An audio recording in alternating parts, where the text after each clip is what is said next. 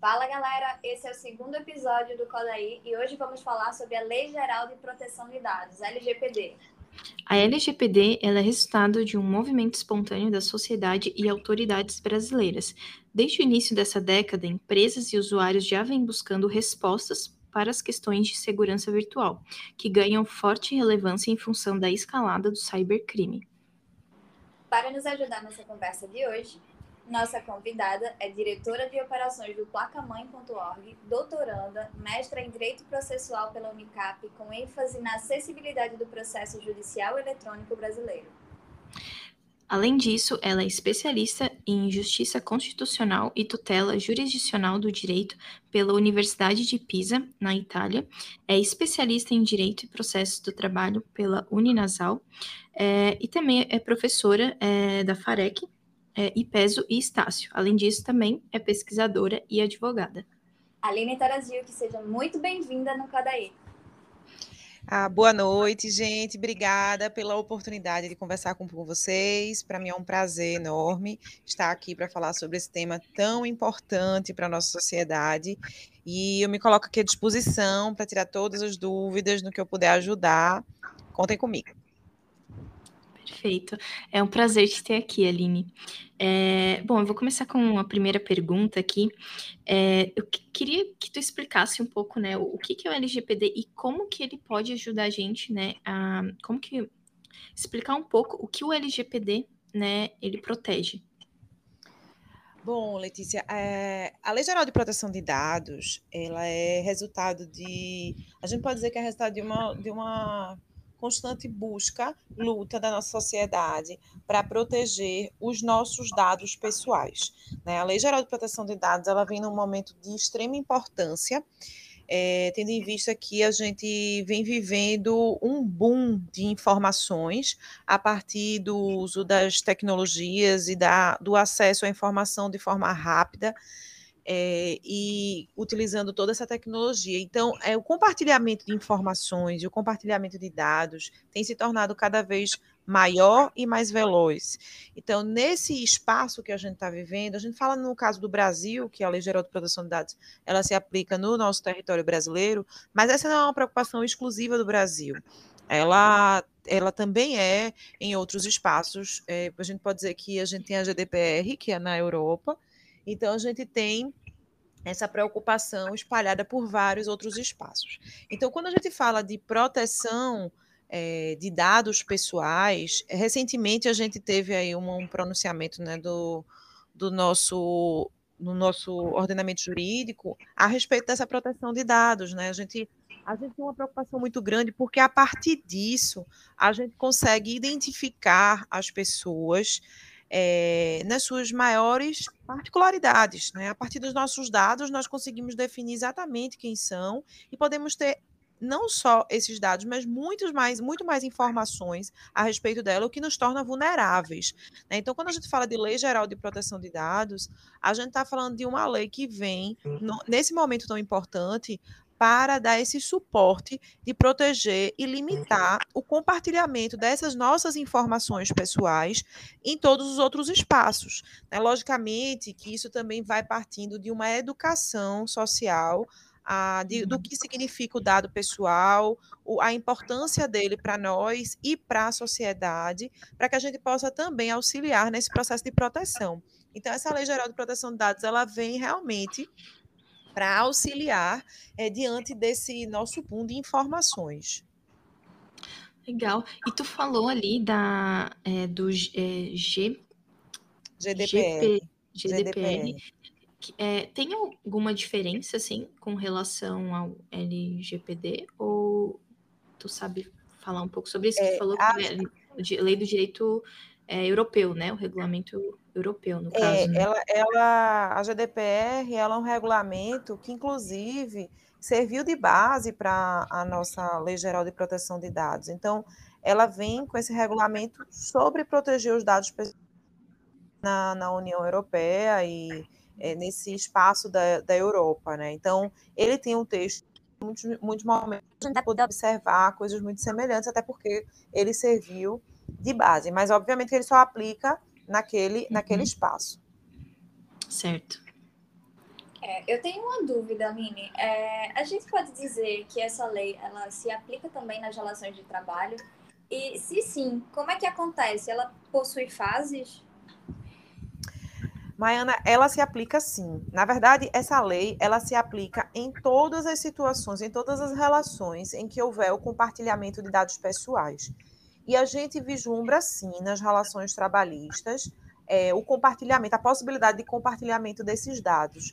Então, é muito importante que as empresas estejam adequadas à Lei Geral de Proteção de Dados. Já deveriam estar, na verdade, né? Porque a lei já está uhum. vigente.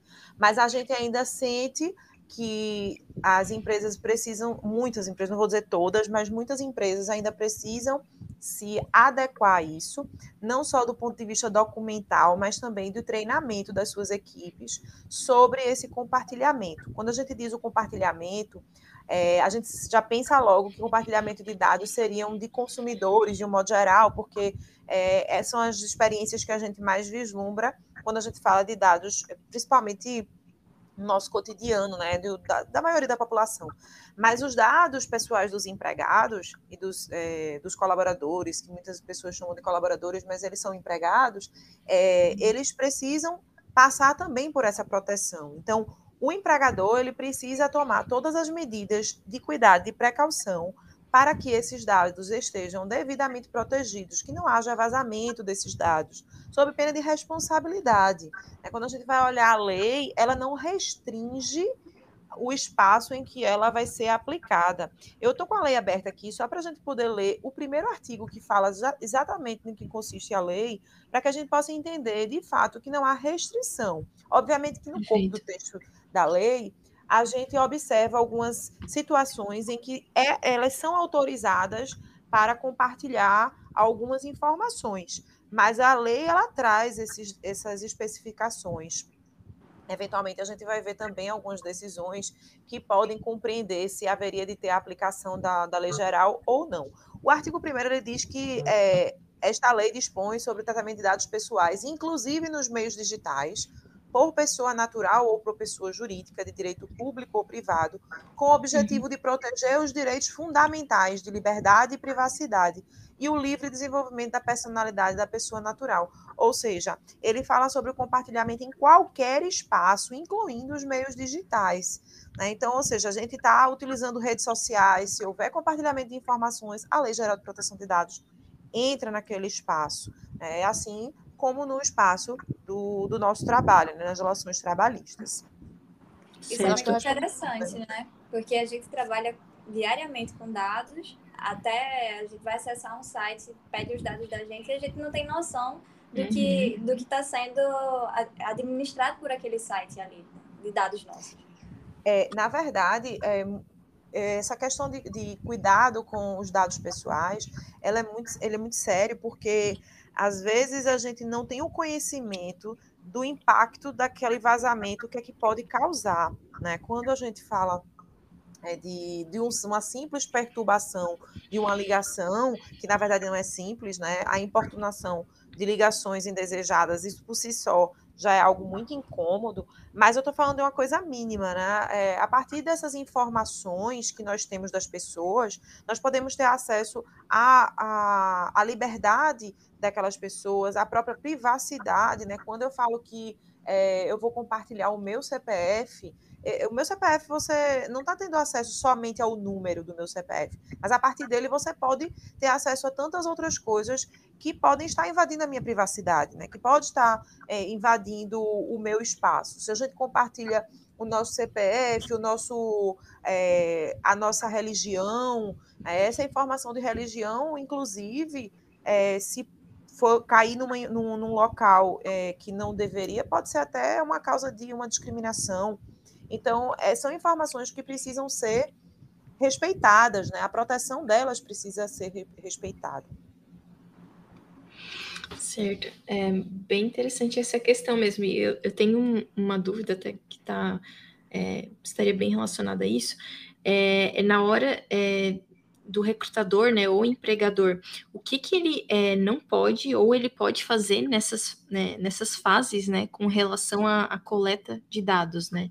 Você costuma dividir, do ponto de vista didático, essa relação trabalhista ou a probabilidade da relação, porque a, a seleção ela não, não, ainda não é uma, uma relação trabalhista. A gente costuma dizer que é a fase pré-contratual, a fase contratual e a pós-contratual. Aí a gente vai poder utilizar essa, essa regra da Lei Geral de Proteção de Dados em todas essas fases, porque não significa dizer que a pessoa não foi contratada, que ela estaria é, livre, que a empresa estaria livre para se utilizar desses dados dessa pessoa. Muito pelo contrário, né? ela tem que tomar todo o cuidado para justamente esses dados não serem vazados, ainda que ela não seja sua empregada. Então, na fase pré-contratual, que seria justamente a seleção dos candidatos e candidatas para o cargo, para o emprego, a gente precisa ter muito cuidado nesse momento do que é que você pode coletar desses empregados e o que é que você não pode coletar e o que deve e o que não deve, né? Logicamente que a gente precisa dos nomes das pessoas, a gente precisa da identificação daquelas pessoas. Às vezes nós recebemos os currículos dessas pessoas para poder analisar e então é, selecionar ou não. É, mas dentro dessa fase, a gente precisa tomar muito cuidado com as perguntas que nós vamos fazer, com esses dados que nós vamos coletar, para não cair na violação da lei. Por exemplo, a gente não pode perguntar se uma mulher ela deseja engravidar. Né? Se ela uhum. deseja casar, se ela deseja engravidar. Essa é uma informação que diz única e exclusivamente respeito à mulher. Ela, esse fato não interfere na relação que ela venha ter trabalhista, né? não impede que ela venha desempenhar o seu trabalho. Afinal de contas, a gente tem uma proteção na legislação para a mulher, quando ela é engravida, ela tem a, a licença, ela se afasta do trabalho. Então, isso não deve fazer parte. Isso aí é um indício de, de possível discriminação. Certamente essa mulher não vai ser selecionada pelo simples fato dela desejar ser mãe ou desejar casar. Essa é uma informação que não deve, não deve é, ser coletada. Outra informação que não deve ser coletada é sobre, por exemplo, questões de saúde, né? Se a pessoa tem alguma doença é, que possa causar o estigma daquela pessoa no ambiente de trabalho, isso também não, não é pertinente, não tem nada a ver. As perguntas elas, deve, elas devem ser voltadas para o exercício da atividade. Né? Então, se você vai ocupar um uhum. cargo de gerente, um cargo de vendedor, um cargo, qualquer cargo que você for ocupar, as perguntas devem ser condizentes com aquela atividade, mas também precisando respeitar esses limites, né? O limite, cuidado com as perguntas para não serem configuradas como discriminação, né? como violação daquela privacidade e intimidade da pessoa. É, essa, essa, essas perguntas, elas, óbvio que em algumas situações a gente pode ter uma exceção. A, a pergunta, por exemplo, sobre antecedentes criminais, que muitas empresas às vezes pedem, né? Um, um documento dos antecedentes criminais. Essa uhum. pode ser tanto na pré-contratual como na, na fase contratual. Também tem que tomar muito cuidado com essa pergunta, porque ela só pode ser feita, ou seja, essa informação só pode ser coletada se de fato esse empregado for exercer alguma atividade que você precise saber se, é, se o candidato é, respondeu a algum processo. Geralmente, assim, uma pessoa que lida com valores altos de uma empresa, né, valores uhum. financeiros altos. E aí seria pertinente você saber se aquela informação, se realmente há um antecedente criminal, ou seja, a função que ele vai desempenhar de fato, exige que você precise saber se tem antecedentes criminais ou não. Uhum. Então, a gente precisa fazer correlação com a atividade desempenhada para ter acesso a esse tipo de informação, entende? Então, na fase pré-contratual, as perguntas precisam ser acerca da atividade, das habilidades do candidato, é, sobre o, a ocupação daquela vaga, se, se, sobre os salários, perguntas que são rotineiras, cotidianas, mas dentro da permissão do nosso ordenamento jurídico. É, é, interessante isso que tu falou, porque eu vejo algumas vagas assim que eles colocam até, por exemplo, questão de gênero, né? Só que como opcional, né? É, eu digo, no, no pré-cadastro, digamos assim, né? Que eles colocam algumas dessas opções como opcional para responder, né? É, a gente, a gente, uma vez eu vi uma reportagem sobre perguntas sobre o signo. E a gente começou a rir, né? A gente discutindo muito na placa-mãe, assim, ah, meu Deus, é, a pergunta é o signo, agora você tem que saber o signo, mas a gente estava a gente tava rindo, mas de forma crítica, porque na realidade, para quem acredita em signo, por exemplo, isso pode uhum. ser discriminatório. Né? Então, se você é do signo X, Y ou Z, talvez o, o recrutador não se interesse pelo seu perfil. Influencia fortemente. Influencia fortemente, porque, na verdade, para quem acredita nos signos, existe um perfil traçado.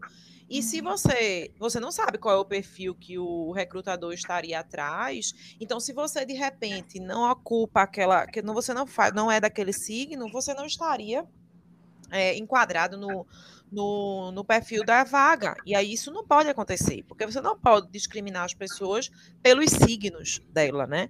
Delas. Então, é, essa seria uma situação que até já foi, foi uma reportagem que a gente estava vendo sobre isso.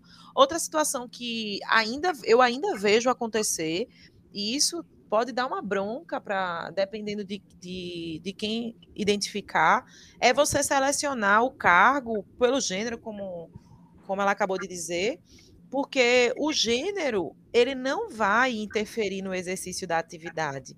Então, eu só estou selecionando mulheres ou homens para o cargo tal, ou pessoas que morem nas proximidades da empresa. Tem que ter muito cuidado com isso, porque é, o fato da pessoa ser de determinado gênero não vai influenciar. Logicamente que o recrutador ele vai fazer a análise que ele fizer na hora da seleção, mas isso não pode estar nas informações. Ele vai ter que é, selecionar o candidato a partir das habilidades e das características que essa pessoa tenha para a vaga. Né? Mas a gente não pode selecionar as pessoas pelo gênero, né? a gente não pode fazer esse tipo de discriminação.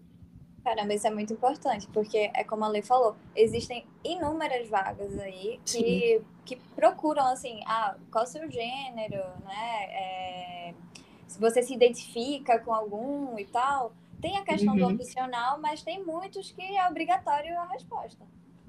É, e aí pode ser que seja, de fato, uma, uma situação que permita uma prática de de uma discriminação. Agora, sim, se ele está fazendo a, a identificação do gênero, mas estão, sendo, estão se candidatando todas as pessoas à vaga e concorrendo plenamente, a própria vaga não há essa restrição sobre o gênero, é, a gente vai observar, até porque a pessoa, quando for se candidatar, se for presencialmente, por uma entrevista virtual, enfim, você vai é, de repente preencher algum cadastro para depois eliminar, né? Se você não vai manter o cadastro daquela pessoa, você precisa eliminar. Mas sempre a gente precisa tomar o devido cuidado para que a gente não esteja praticando a discriminação, violando a privacidade das pessoas. Muitas pessoas não querem dizer o gênero, elas não têm o interesse de, de verbalizar o gênero, porque não se identifica com aquele gênero que aparentemente as pessoas rotulam. Então a gente precisa ter muito cuidado sobre o acesso a essa informação. É. E levando em conta isso, Aline, é, já tem havido alguma condenação nos tribunais de, em relação à LGPD? Sim, sim. A gente tem visto é, fundamentações baseadas na, na, Lei Geral de Proteção de Dados, é, ações voltadas com o cumprimento ou descumprimento da Lei Geral de Proteção de Dados. O próprio Tribunal Superior do Trabalho, ele já vem, já tem uma, uma, uma determinação sobre o uso da Lei Geral de Proteção de Dados e a questão do cadastro de crédito de candidatos a emprego, né, e, e fala sobre não poder utilizar banco de dados, né, ou prestar informações sobre as restrições de crédito dos candidatos, porque ele leva em levou em consideração a Lei Geral de Proteção de Dados. Então, sim, a gente já tem essa, essa utilização. Agora, logicamente, que em muitos casos a gente tem visto as interpretações sobre ser ou não ser a violação da Lei Geral de Proteção de Dados, né? É, uhum. Precisa a gente identificar nos, nos, casos concretos. A gente tem aí essa, essa, esse pronunciamento do TST, a gente tem é, algumas situações de empresa que foram fal falaram sobre violação. Existe um caso recente sobre um empregado que ele utilizava o computador pessoal e a empresa, é, na, na rescisão contratual, ela foi pedir o acesso a esse computador porque tinha dados da empresa. E aí houve uma reclamação trabalhista discutindo sobre ser ou não ser a violação da Lei Geral de, de Proteção de Dados, né? Então, uhum. é, depois, na, na fase pós-contratual, né, que a gente estava falando agora há pouco, na fase pós-contratual, ou seja, rescindiu o contrato e posteriormente ele se sentiu violado naquela, naquele acesso à máquina dele e ele pleiteou lá a reclamação trabalhista. É, na, na própria fase contratual, a gente pode poderia identificar o que é eventualmente é dificilmente a gente vai verificar, é muito raro a gente verificar durante o contrato de trabalho, a gente vê o ajuizamento de reclamação trabalhista, é, pleiteando algo, inclusive sobre verbas trabalhistas não pagas durante o curso do contrato. Acredito que sobre a Lei Geral de Proteção de Dados, durante o curso do contrato, eu não, não visualizo, não porque não tenha direito de, de, de reclamar, mas porque a situação, a relação trabalhista, ela é um pouco vulnerável, né? o trabalhador ele fica um pouco vulnerável, então é muito difícil ele ajuizar a ação, pleiteando a aplicação da lei, pelo simples fato dele se sentir é, viola, é, vulnerável não há possível reclamação resultar depois de uma rescisão contratual, apesar de não poder, tá? Porque a ação trabalhista ela não pode ser é, motivo de rescisão contratual, mas a gente sabe que na prática, é, indiretamente, acontece. Né? Então, muitos empregados eles deixam passar algumas violações de direitos por conta da vigência do contrato de trabalho. É, na prática funciona bem diferente, né? É, infelizmente. E, é. E aproveitando aqui que a gente está conversando sobre a LGPD, eu queria fazer mais uma pergunta pessoal, né? Como é que você chegou de advogada para ser especialista dentro dessa área? O que é que te motivou? Foi algo pessoal? Foi você observando as situações que aconteciam ao seu redor? O que é que te fez chegar aonde você chegou? Bom, é, eu entrei para a área da pesquisa a partir do momento da pesquisa acadêmica, a partir do momento que eu me tornei professora, eh, já era advogada há alguns anos e entrei na vida acadêmica e fui cada vez mais me encantando pela pesquisa. Foi quando eu resolvi entrar no mestrado, onde eu busquei pesquisar é, a acessibilidade das pessoas com deficiência no, no processo judicial eletrônico e, ao mesmo tempo, eu também já estava com a placa-mãe, junto com os meus dois amigos, é, Alexandre Saldanha e Paloma Saldanha, onde a gente começou a desenvolver pesquisa sobre direito e tecnologia e sociedade, né? onde cada um vai trazendo as suas inquietações, mas sabendo que a placa-mãe ela traz várias outras temáticas não só a Lei Geral de Proteção de Dados, mas to todas as temáticas que envolvem direito e tecnologia a gente traz para os nossos debates e pesquisas.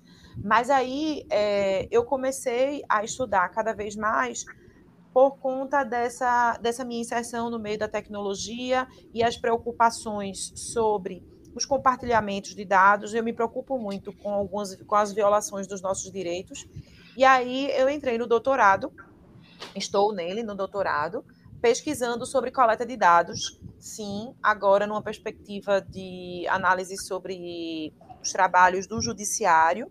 Então, a minha ideia é pesquisar neste. Ainda não está completamente definida a minha pesquisa sobre a temática, mas sim fala sobre a Lei Geral de Proteção de Dados, fala sobre a coleta de dados pessoais, dos dados das pessoas que, se, que estão envolvidas nos processos e aí, é, a minha ideia é não parar agora, né? A, a ideia é dar continuidade, sim, sobre essa pesquisa, para porque a gente está vivendo agora esse momento, como eu falei no início, né? A gente está vivendo um, um espaço onde cada vez mais nós temos o compartilhamento de informações e nós, pesquisadores, temos um papel fundamental na sociedade para o desenvolvimento, para o aprimoramento e a própria educação para que a gente possa respeitar é, a nossa lei, mas especialmente para que a gente possa compreender o papel dela para a gente. Nesse sentido Sim. aí, o céu é o limite, né, Aline? É, o céu é, o céu é limite. Assim, assim estou trabalhando. Sim. Ô, ô, Aline, deixa eu te perguntar uma coisa. É, tu fez uma, é, uma pós, um MBA ali na, na Itália, né? É, como foi uma especialização. Uma especialização. É, uma. Como que foi esse é. processo?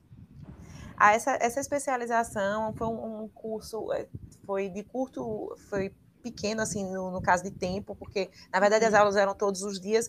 Ele aconteceu na época em que eu estava no mestrado, porque uhum. é uma experiência da minha da universidade que eu estudo, da Universidade Católica, que tinha um, tem um convênio com a Universidade de Pisa, onde se proporciona esse curso anualmente. Então, essa, essa oportunidade, eu pude, nessa oportunidade, eu pude desenvolver um pedaço da, da, da, do meu mestrado, na minha dissertação de mestrado, pude uhum. ter experiência com outros professores. Lá a gente debatia várias, vários temas e tinha a temática da minha pesquisa lá, porque a minha dissertação de mestrado foi uma análise comparativa do Brasil e Itália. E eu ah, falando sobre a acessibilidade da pessoa com deficiência. Então, a minha experiência lá veio também para contribuir no meu trabalho, no meu trabalho da, da dissertação. Então, eu tentei unir todas essas, essas coisas para poder ter a experiência, fora que eu queria ter essa experiência fora do país também. Olha aí, você está servindo de, de inspiração para ler, com certeza. Com certeza. Aí, Sim, com, com certeza, não desista, é maravilhoso. Possível. Sim, com certeza. É Bom, Aline, eu acho que, é, eu não sei se tens mais alguma coisa que você queira complementar. É, a, a, gente acho que esclareceu bastante as nossas dúvidas, né, que a gente tinha com relação ao tema, também um pouco sobre a carreira. É, a gente queria muito te agradecer, né, por ter aceitado o nosso convite. É, acho que esse é um tema muito importante, assim, que precisa ser abordado, né. É, se quiser deixar os teus contatos também, não sei se tens Instagram ou, ou LinkedIn, a gente deixa também na descrição depois do podcast. Tenho sim. Tenho meu perfil no Instagram, Aline Nicodemos. Tenho o LinkedIn uhum. também, é meu nome completo, Aline Tarazilco Nicodemos. Tem o perfil da Placa Mãe também, que lá a gente compartilha muita informação é, importante e necessária, tanto de proteção de dados, como as outras temáticas que eu falei, né, sobre as nossas preocupações e inquietações. Recentemente, inclusive, a gente trouxe algumas pesquisas, porque a gente fala muito sobre é, a educação digital para crianças e adolescentes. Então, a gente uhum. fala muito sobre essas duas essas temáticas lá na Placa Mãe. Então, todos esses contatos vocês podem me encontrar e encontrar toda a nossa equipe por lá também. Então a gente vai pegar esses contatos contigo depois e vai deixar é, na descrição desse, desse podcast para quem quiser seguir, acompanhar. E, tá e é isso, a gente só tem a agradecer obrigada, você. Meninas. Né? Obrigada, meninas. Eu que agradeço vocês a oportunidade de poder conversar aqui um pouquinho. Foi no instante, passou rápido demais. mas me coloco rápido. à disposição de vocês para quando precisarem conversar comigo novamente, tirarem dúvidas, eu me coloco aqui à disposição. Com certeza, Aline. É, muito obrigada mais uma vez, né? É, com certeza estamos saindo daqui hoje muito, muito mais esclarecidas do que antes eu acho que é uma temática, como a Lei falou, que vale a pena colocar para frente, colocar para as pessoas entenderem, compreenderem. Você falou com a clareza que facilita demais a vida da gente. Né? Com certeza. E a gente vai encerrando esse episódio de hoje, sabendo dos nossos direitos a respeito da, dessa lei aí que está causando, né, nesse mundo da tecnologia. E muito obrigada mais uma vez. Muito obrigada, obrigada, obrigada a vocês também, meninas. Obrigadinha. Obrigada, Aline. Então a gente vai encerrando aqui o, esse episódio. É, o próximo episódio está muito legal também, então fiquem de olho e acompanhem a gente. E é isso, até o próximo episódio.